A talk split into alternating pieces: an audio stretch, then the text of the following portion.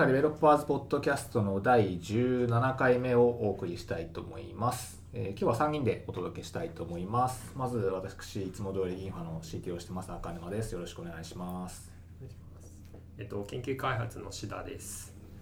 はい、じゃあ今日あと初参加のはいはい、初参加のユニファの、えー AWS とかのインフラを全般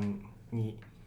見てます鈴木です会社では鈴キングと呼ばれている多分このポッドキャスト内ではキングと呼ばれることが多いのではないかと思いますがそんな感じで覚えていただけたらと思いますはい、よろしくお願いしま。ますすお願いします。ね社内で鈴木さん何人かいますからね。鈴木さん、確かにいますね。まあ、インフラチームの中にも2人いま2した人いるんでね。なので、鈴キングとはい呼ばれてますね。はい、はい。で、えっ、と、まあ、今日この3人で、えお話しさせていただくのは、先週？先週の火曜日ですね。はい、の火曜日の祝日か。祝日今年、今年だけある祝日。にありました、えーサーバーレスデイズ東京に、えー我々、まあ、スポンサーとして参加してきまして、まあ、ブースとかね、出させていただいたんで、ちょっとその辺の話をさせてもらおうかなと思います。今までは、まあ、サーバーレスデイズという名前ではなくて、サーバーレスえーコンフフが去年とか昨もっと前はそうですね、はいそういったのも合わせると4回目とかでしたっけ？どっとこ言った気がしますね。はい。で、えー。世界的にサーバーデイズみたいになってるので東京も踏襲したというかなんか。名前が、まあ、サーバーレスデイズに変わってきてる。みたいなって感じですね。感じだったかなと。はい。思います、まあ、インフラ寄りな話でもあるんで、ね、今日インフラエンジニアの鈴木に参加してもらってという感じですね。石田さんはいろいろとその R&D のところでも AWS とかねいろいろ使ってるっていうのもあってカンファレンスにも一緒に参加してきたという感じになっております。はい。で、えー、とカンファレンス自体は、え2日間ですね。そうですね、はい、月曜、まあ、平日だったんですけど月曜日が、えーワークショップはい。で、えー火曜日がカンファレンスっていう感じでしたね。で我々月曜日はまあ誰も参加してなうんいですね。参加してないですはい、ワークショップの方は参加してなかったんですけど、えー火曜日の方に、えーまあブース出させてもらって、えーまたサービスの紹介の LT とかさせていただいたという感じでした。はいねまあ、3人ともちょっと朝から夜までずっとブースにいたという感じでしたけど、いかがでしたか？すごくざっくり聞きますけど。感想としては。そうですね、僕、えっと、私はあのサバレスデイズ初めて参加しまして、まあ、最近あの、R&D で、まあ、ディープラーニングのモデルとか、あの、まあ、プロダクションで使っていくにあたって、まあ、まあ、なんていうんですかね、ディープラーニングのモデルってまあ入力が入って、まあ、出力、推論した結果を返すだけなので、まあ、すごいその、まあ、ストレ、えーステートレスな、まあ、アプリケーションなので、まあ、そういった意味でちょっとサーバーレス周りについて、まあ、いろいろ見聞きできればいいなと思って今回参加したんですけどやっぱりなんかひ人もそれなりに結構いてあの盛り上がりはあの感じました、ですね。人数的にはあのあ終わった後に聞いた話だと300人ぐらいはあのカンファレンス自体参加者いたらしいのでもともとの多分大体想定通りに来てたんじゃないかなと思いますね。なので結構な、ね、人数確かに来てましたよね、そうですね。朝雨降ってた 雨降ってたんですけどそうです天気悪かったんですけど。うん。ね、ちょうどなんか天気悪い日でしたしね。なんか寒かった結構寒かったし、ね、その割には結構来てくれましたよね。いろいろとブース来てくれた方とも話せました？芦田さん。もそうですね。少しはい話、まあ、ざっくりあのどちらかというとこうすあの企業にサービスを提供するというよりは弊社でやってるよあの、まあ、構成だったり、まあ、サービス内容みたいなところをまあ紹介する形には、まあ、なったんですけど、まあ、そうですね何人かお話しすることができました。うんうんうん柏さんと同じような領域の話とかままではまあなかなかっていう感じですかね。あそうですねそれでいくとあのブース出してたえっとなんだっけ？トレトトレレトレルさん。トレルさあんがあのそのまあ、画像の商標を、まあ、似ている画像を、まあ、ディープラーニング使ってあのなんていうんですか似ている商標を探し出すみたいな。へデモをやられててまあそれはちょっとあの近いものをー感じはいはいはいはい。近いものを感じてあの、まあ、どういうふうにやってんですかとか、はいはい。あの話聞くことはできましたね。商標っていうことは画像ってことですかね、あそうですね。はい。画像メインですね。なるほどなるほど、まあ、まさにですね。そしたら画像と画像でってことですよね、まあ。既存の商標の画像を全部登録しといてそれと全部一致させてるらしい。へー。ちなかなかパワフルな感じらしい。えーですねそうなんですか。まあ、あのブース出してるところはどうしてもこうインフラ寄りな会社が多かったというか、まあ、イメージとしては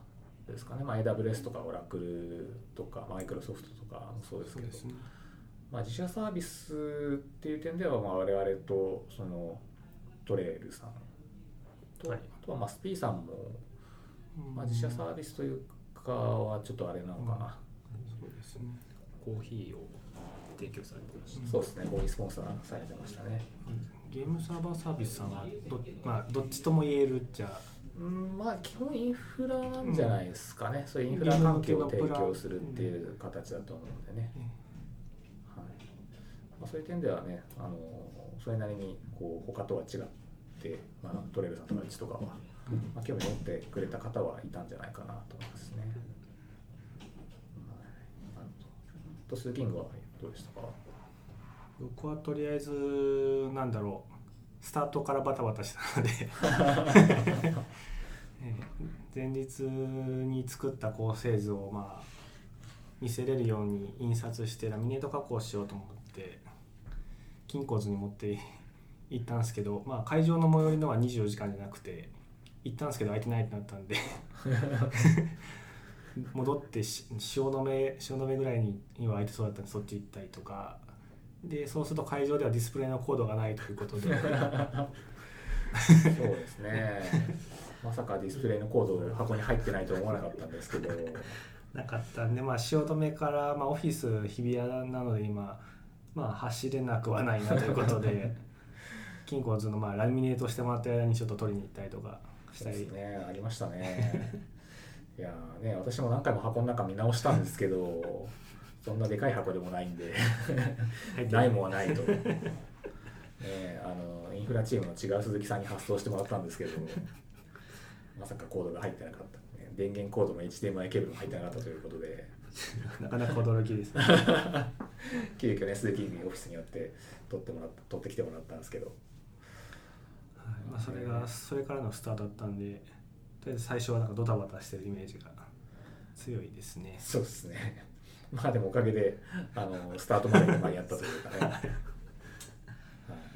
ですね。まあ、あと僕はちらちらあのまああのブースが会場を見わ見下ろせる場所に、まあ、セッション会場を見下ろせる場所にあったんで、まあ、ちらっと見に行って面白そうなことやってるから後でスライドあったら見ようみたいな感じでいろいろちらちら見た感じですね。うんうん。でトヨタさんとちょっと名前忘れてしまった。があの協力してやってたやつはなんかいろんなアーキテクチャの設計の話とか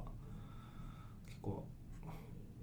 他社の様子を見ることができるサイトだったんで見たいなと思ってるんですけど、ん。とりあえず今この収録してる間時までには公開されてなかったので、えーぜひ公開されるのを期待している状況ではありますね。はいなんかうちのプロダクトにある程度共通するような要素とかあったんですか？トヨタさんのやつ。トヨタさんのはそこまでは見れてないです。あとりあえずまだアーキテクチャの話とかしてるとかね設計の参考にしようかなとかそういう。ぐらい、うちに近いのでいうと多分ダイキンさんとかですかね、ダイキンさんのが、えー空調何,、まあ、何百万台っていう空ん？何百万台？何十万台？ちょっと忘れましたけどの空調のデータを、まあ、管理する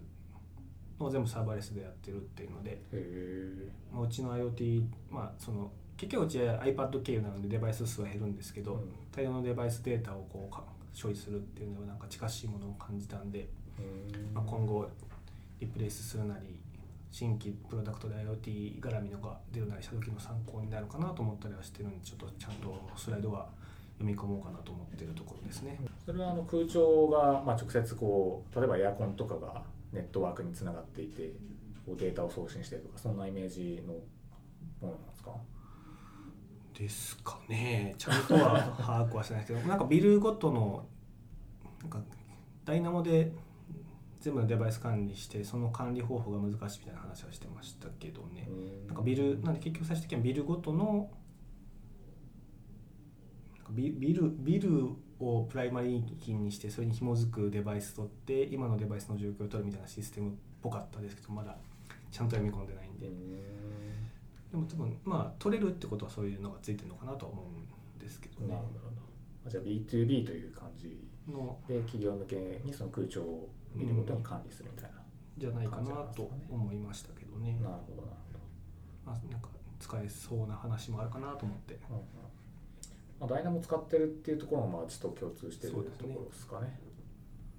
なるほど。じゃあそれはこれから資料を読み込む感じなんですか？そうですね一応。じゃあそれでうちのお環境も劇的に良くしてくれる マッチすれば。マッチしなければまあ別物なので。なるほど。まあ、うちもちょいちょいね、こう、サーバーレス系のものを使ってたりとかはするので、まあ、最近だと、まあ、ラムダとかは、だいぶ増えてはきたのかな、うちの中での数としてはね。志田さんもラムダ使ってますよね。そうですね。ラムダはい使ってます。まあ、どんなところにラムダ使ってるんでしたっけ？あと今自分が担当してるのは、えっと、顔認識周りのあの、まあ、弊社独自で、えっと、顔検出と顔認識のモデルを作ってましてそれをあの、まあ、プロダクションで使ってもらうためにあの、まあ、どこです、まあ、推論推論するサーバーを、まあ、用意するんですけど、まあ、その時に、まあ、どういう構成がいいかっていうのであの、まあ、試行錯誤して、まあ まあ、一つにまあラムダがあるという感じですね。使ってみてどうでした？ラムダ。あーそうですねあの僕は、えっと、今サーバーレスフレームワーク経由してあの、まあ、デプロイしたりしてるんですけど、まあ、分かりやすいですね。はい、あとまあ Python のコードなので、まあ、すうんそんなになんだろうな全然あのウェブフレームワーク使ってわざわざサーバーをサーバーアプリを書かなきゃいけないっていうところまでいかないので、あのすごい試行錯誤するにはすごい便利かなと思います。なるほどなるほど。まあ、R&D 周りだとね、どうしても Python は他でも使ってるし、まあ、そういう点でもこう、まあ、同じ Python で書けるっていう点も、まあ、使いやすい感じなんですかね。そうですね、もうディープラーニングのフレームワーク自体がもう Python のものばっかりなので、うんでね。はい、なるほど、なるほど。なんか他にもそのサーバーレス系って今使ってるんでしたっけ？使ってるんですかね、サーバーレスって、まあササーバーレスをどこに置くかにサーバーレス。志田 さんのとこではほ Lambda 以外はあそうですね、まだそんなって感じ EC ECS に、えっと、テンサーフローサービングの、まあ、コンテナ立てて、一応使ってはいるんですけど、ちょっとあのサーバーレスの定義が。じゃあサーバーレスの定義はこのインフラエンジニアの鈴木にちょっあとお願いします。定義難しいですよね。なんかまマネージドでサーバー管理しなければサーバーレスなのかなと思ったりもするんですけどなんかセッションだったか LT の時の話だったかの人で。DB 使ったらサーバーレスじゃないよねってダイナモも使わないみたいな話も あったので。人によっていろいろまあ解釈の仕方はもしかしたら違うのかなと思ったりしますが、まあ、とりあえずなんか今までのインフラエンジニアみたいにサーバーに入って直接こっちが何かしなきゃいけないっていうものがとかまあクラウドベンダー任せにできるものがサーバーレスとしていいのかなと思ったりはしてるんですけどね。なんでまあうちだともう昔から使ってる S3 だってまあサーバーレスじゃサーバーレスかなと思ったりはしてるので。なるほどなかなかなんなんだとこれだ これがサーバーレスだとなかなか言いづらいんですけど。まあ確かになかなか難しいですよねその定義は。なんかサーバーレスといわゆるマネージドサービスというか、AWS のフルマネージドサービスの何が違うのかみたいなところがねありますよねファーゲートもサーバーレスじゃサーバーレスみたいな感じですからね。確かに。ねなんかこねくり回せますけど。確かに確かに。まあ使ってる側からしたらあんまりその辺の区別はまあなくてもいいじゃなくてもいいかもしれないですけどね。そうですね。Fargate もコンテナですけどあの Oracle さんが出してた Oracle Functions は FN プロジェクトっていうので動いててそれは Docker イメージで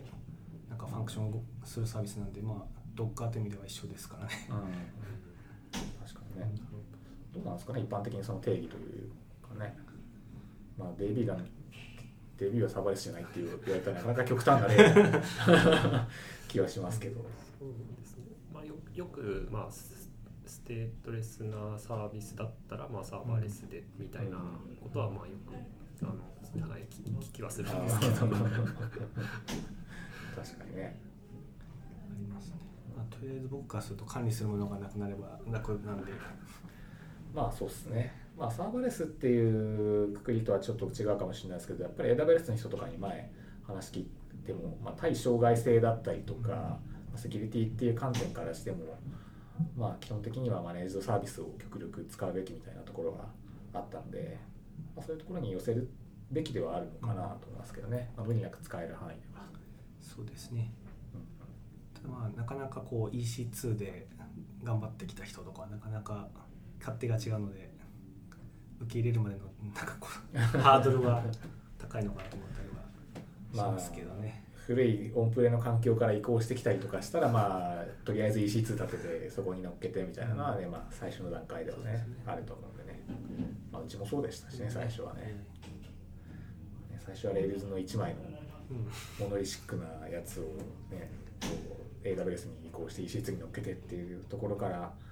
まあ、最近はちょっとずつねこうラムダ使ったりとかそうですねーゲートだったりとかも使い始めたりとか、ね徐々にこう移行してる感じですからね。まあ社内インフラ的な話をするとサーバー持ちたくないって話が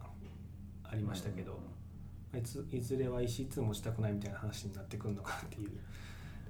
まあでもだいぶあれじゃないですか。世間的にはみんな EC2 運用はしたくないんじゃないですか、まあ、そうですね、極力 EC2 は使うなっていうのはなんか聞いたことあるうん。うん感じですけどね、ですね。なんだかんだやっぱりねこうメンテナンスとか対象になっちゃうと辛いっすからね。ね EC2 は。うちも過去何回かね、ありますからね、うん夜間メンテしてサービス止めてっていうのもありましたからね、まあ、そういう意味では RDS も来ちゃうんですけどね。メンテナンス。RDS を RDS はサーバーレスなんですか？どうなんですか？どうなんですかね。RDS に値するサーバーレスなものって何なんですか？まあ、オーロラサーバーレスとかはありますけどね。あー。まあサーバーレスって言ってるぐらいだし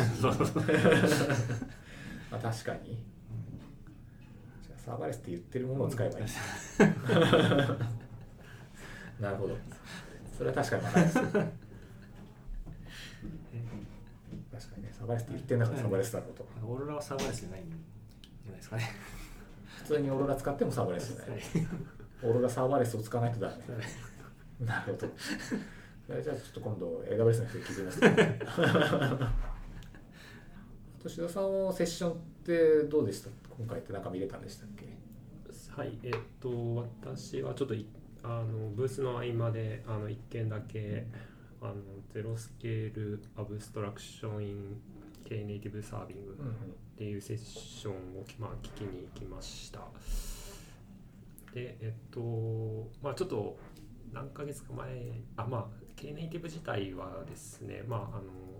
まあ Kubernetes のこう拡張機能みたいな感じで、えーまあ K ネイティブを使って、えー、Kubernetes 上に、まあ、サーバーレス環境を作るような、まあ、そういう、まあ、フレームワークではあるんですけど、まあ、それの中の、まあ、K ネイティブサービングっていうものについて、まあ、ゼロスケールするためのなんなんていうんですかね、まあ、そのフフローみたいなのがあの、まあ、セッションの中であの話されてて、まあ、ちょっと自分まだ K ネイティブ触ったことはないんですけど、まあ、非常にそのどんなものかイメージするにはすごいあの良いセッションでした。まだちょっと資料は公開されてなさそうだっったんではい。まあなんかなんだろうなゼロスケールってな、まあ、何もないとこからはい。あの、まあ、リクエストが来たらリクエストを貯めといて、まあ、コンテナが立ち上がるまで、まあ、あ保保存ーしといて、えーコンテナが立ち上がったらリクエストを流して、まあ、処理して返すみたいな。でコンテナがすでに立ち上がってれば、えーそのリクエストの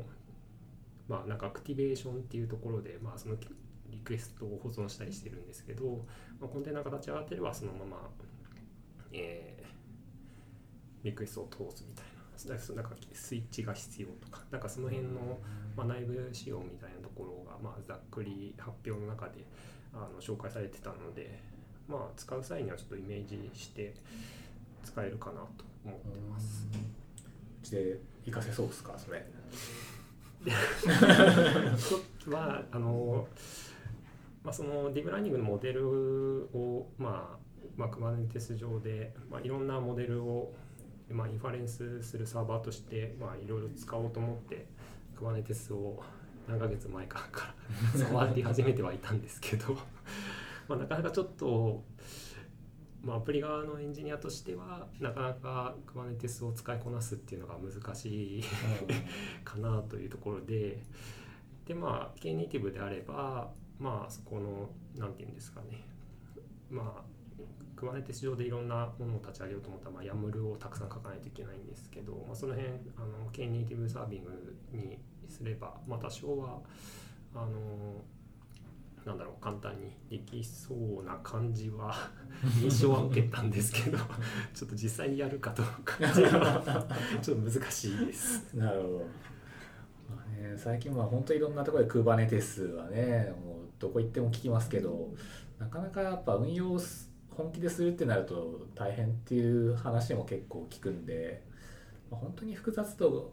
が高いとか規模が大きいのをこう大きい環境で使うんだったら、まあ、有効なのかなっていうなイメージはあるんですけどね、まあ、ちょっとちっちゃいところでやろうと思うとなんか難しさの方が勝っちゃうのかなっていう気がしますよね。かまあクラウドが使えないところで無理やりコンテナをマネジメントしたいっていうことがない限りはなかなか 難しそうですね。オンプレオンプレ環境に持っていくみたいなやつがない限りはまあ、AWS も最近オンプレの方に展開するサービスとか出したりしてますからね、うん、そういうのとかを選択する一つの候補としてもオンプレ用として Kubernetes で運用するみたいなのはあるかもしれないですけどね、まあ、うちもまだね Kubernetes 使ってないというか、うん、使わないですね。ね。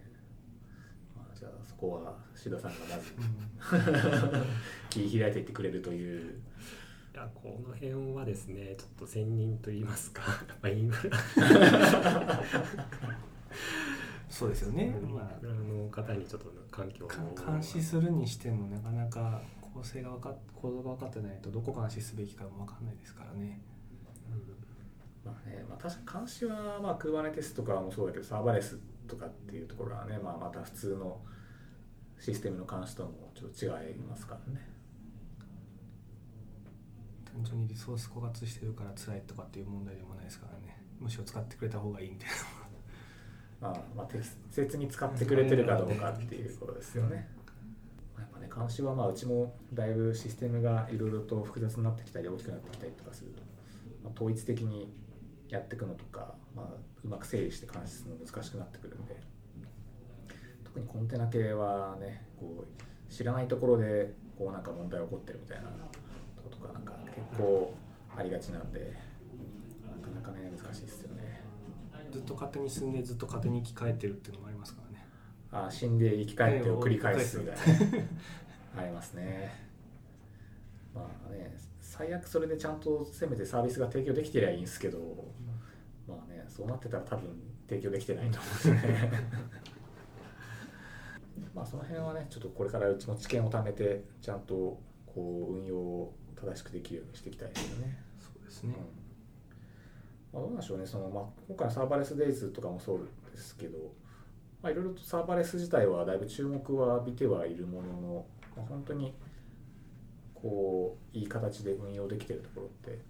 まだそんなにこう多くなさそうなイメージはありますけど。でもさっきのゼロスケールの話で言うとなんかあまり事例見ないのであそうですね。まだニーティブでその立ち上がりにまだなんか6秒ぐらいとかって言ってて、でなんか目標は1秒みたいならしいです。なるほど。今6秒かかるんですね。って言ってましたね。はい。でラムダがまあ1秒以内ぐらいには立ち上がってるんで、うんうんうん。まあそれが目標みたいな感じですね。なるほどなるほどフロントとかも全部サーバーレスでって頑張ろうと思うと結構大変そうなまだ気はしますけどね、うん。まあ、S3 をじゃって S3 経由でなんかその叩かせるとかだったらまあまああれなんですけど。まあね、うまく使えるシーンだったらねすごくいいと思うんですよね、それこそ、ね、ちゃんとさっき下さんも言ってたけどあのサーバーとか置かない置かなくても簡単にラムダ書けば、ね、それで1個作れちゃうみたいなところとかあるんで、まあメンテもあんまりしなまあ基本メンテフリうんーですし、うん。スケールも自動でしてくれるので。そうそうそうそう、ねそこはまあうまく使っていきたいですよね。でさっきの監視まで含めていろんな人がこう知見をもっと公開してくれるとうん。いいなと思いますけどね。なかなかまあわからないですよね。まあ、いろいろやってみないとっていうところもあるし、それこそいろんなサービスがどんどん出てきたりとか、ね、あので出てるすでに出てるサービスもどんどん変わっていっちゃったりとかもするんで、まあなかなかねキャッチアップが難しいところではあるんでしょうけどね、そうですね、まあ、でもうまく活用してそのインフラ周りの工数も削減しつつスケールもしつつっていう感じでやりたいですね。そうですね。うんサーバーレスデイズ自体も結構その、まあ、いろんなところでイベントもやってたりとか、まあ、それこそ海外でも、ね、そういうやってたりとかするんで結構注目自体はそれなりにサーバーレスっていう分野も、まあ、浴びてはいると思うんで、まあ、これからなのかもしれないですけどね。そうですうん。ね、そういえば福岡の ServerlessDays の応募をするんじゃなかったでしたっけ？日曜日だと思ってたら土曜日の本当にあ土曜日になった瞬間に終わる感じでしたね。本当に覚えてたんですかそれ。覚えてます。あの Twilio のやつを頑張ってサーバーレスっぽい構成で考えようってして考えてあこれならいけるかもしれんと思って、まあ、あとは作れるかが問題だなと思ったけど、まあ、書けば応募すれば作るだろうと思ってたんですけど。本当かな、ね当日の、ね、サーバーレステージ東京の時にも散々マイケルさんとかに言われてたのにね。ね。応募しなかったんですか？ね本当に。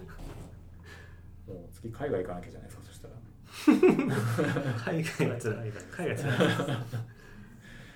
福岡でやってればよかったのに。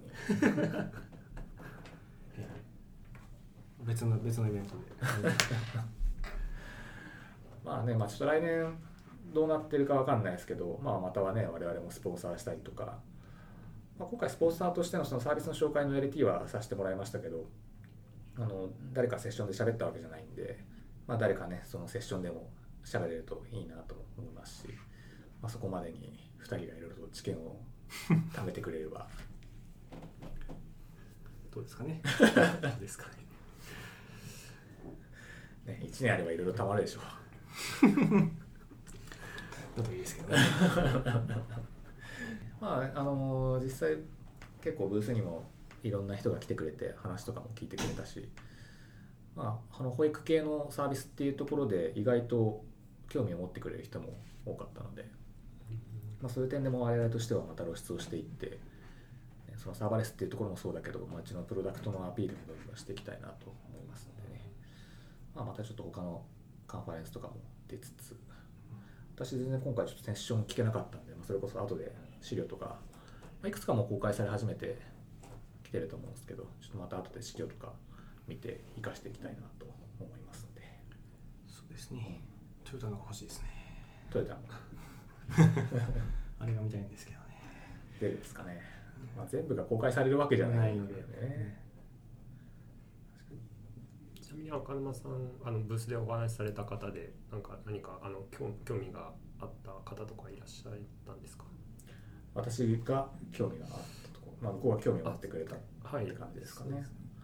そうですね。意外と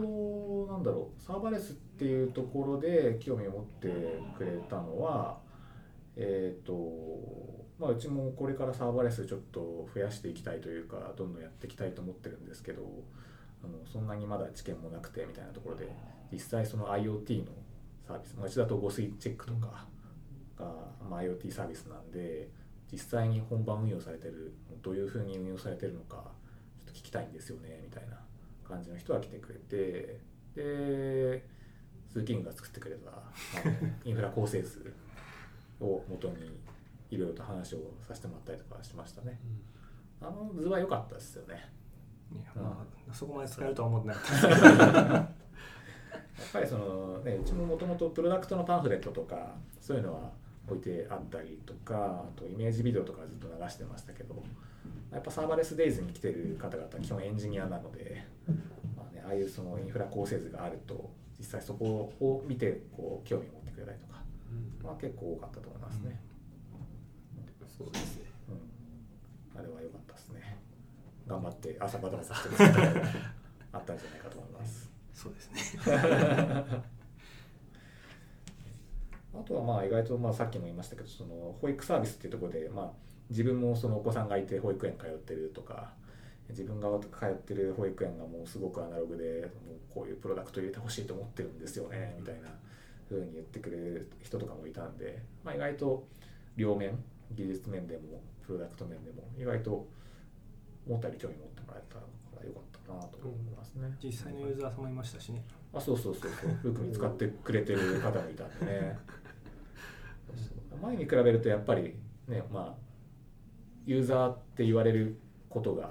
まあ、もちろんこのこの今回のカンファレンス以外も含めてですけど実は使ってますみたいな。前に比べると増えてきたかなと思うので、まあ、やっと多少はうちのプロダクトもそれなりに広まってきてはいるのかなと思いますけどね。まあねまだまだちょっと競合も多いんで。そうですね、ね、こう保育向けのプロダクトって言ったら、まあ、まずうちのプロダクトがすぐ出てくるような感じにしたいですけどね、そうですね。そうですね。まあ、そのためにもこう2人がサーバーレス使って頑張ってくれると。そうですね。ぜひ期待してます。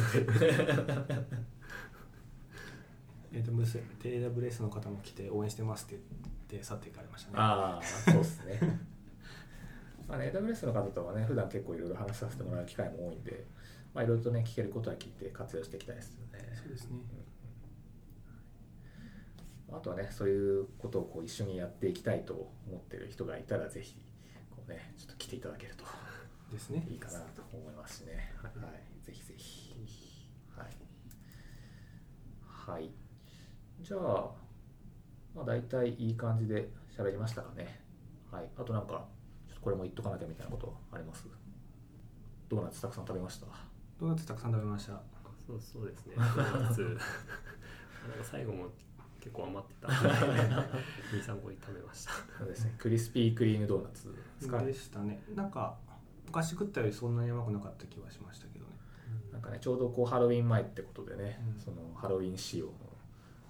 感じで可愛らしい感じでしたね。ね、たくさんこう出してくれて、ねあのスピーさんのコーヒーと一緒にですね。って感じで。ね、よかったですよね。始まる瞬間に公開したブログにも貼っときましたけど 可愛らしい感じのドーナツがいました。うん。結構ね、その運営の方々も、あのまあ、私朝行った時とか本当に会場が空いたばっかだったので まあ相当バタバタしてましたけど、まあ、でもかなりこういろいろとあの事前のやり取りから含めて丁寧に対応してくれたんで、まあ、すごく良かったかなと思いますね。またまたまた来年ねぜひスポンサーができるといいかなます、はい。じゃああと大丈夫ですか？はい。私は大丈夫ですけど。はい。あこ懇親会の様子とかなんかどうどういかがでした？し懇親会。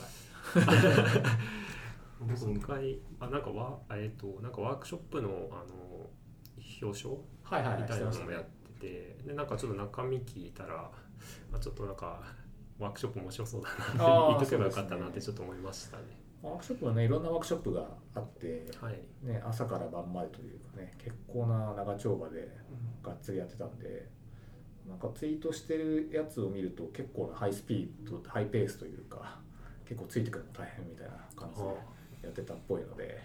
まあ、でも逆にその分こう中身が濃かったのかなと思いますけどね。一応去年のワークショップもなんだっけ一応会場での発表はあって、うん。うん1位とかのところに Amazon ギフト券とかがもらえたんですけどね、へ今回はあの大々と発表するんだなと思って。ーうんはい。あなんかやり方が変わったからかもしれないんですけど、うん。あそういうのもあるんだなと思いはしましたね。ね。参加できたら面白そうかなと思いましたね。そうですね。うん、ちょっとねそれも来年はあの業務都合さえつけば。参加したいなと思いますけどね。じゃあ、えっとまあ、またね、あのー今後いつもいろんなカンファレンスとかにもスポンサーしていきますのであのぜひぜひ、あの見かけた方を立ち寄っていただければなと思いますので、はい、じゃあ今日はこんなところで終わりますか。はいはい、はい、じゃあどうもありがとうございました。ありがとうございました。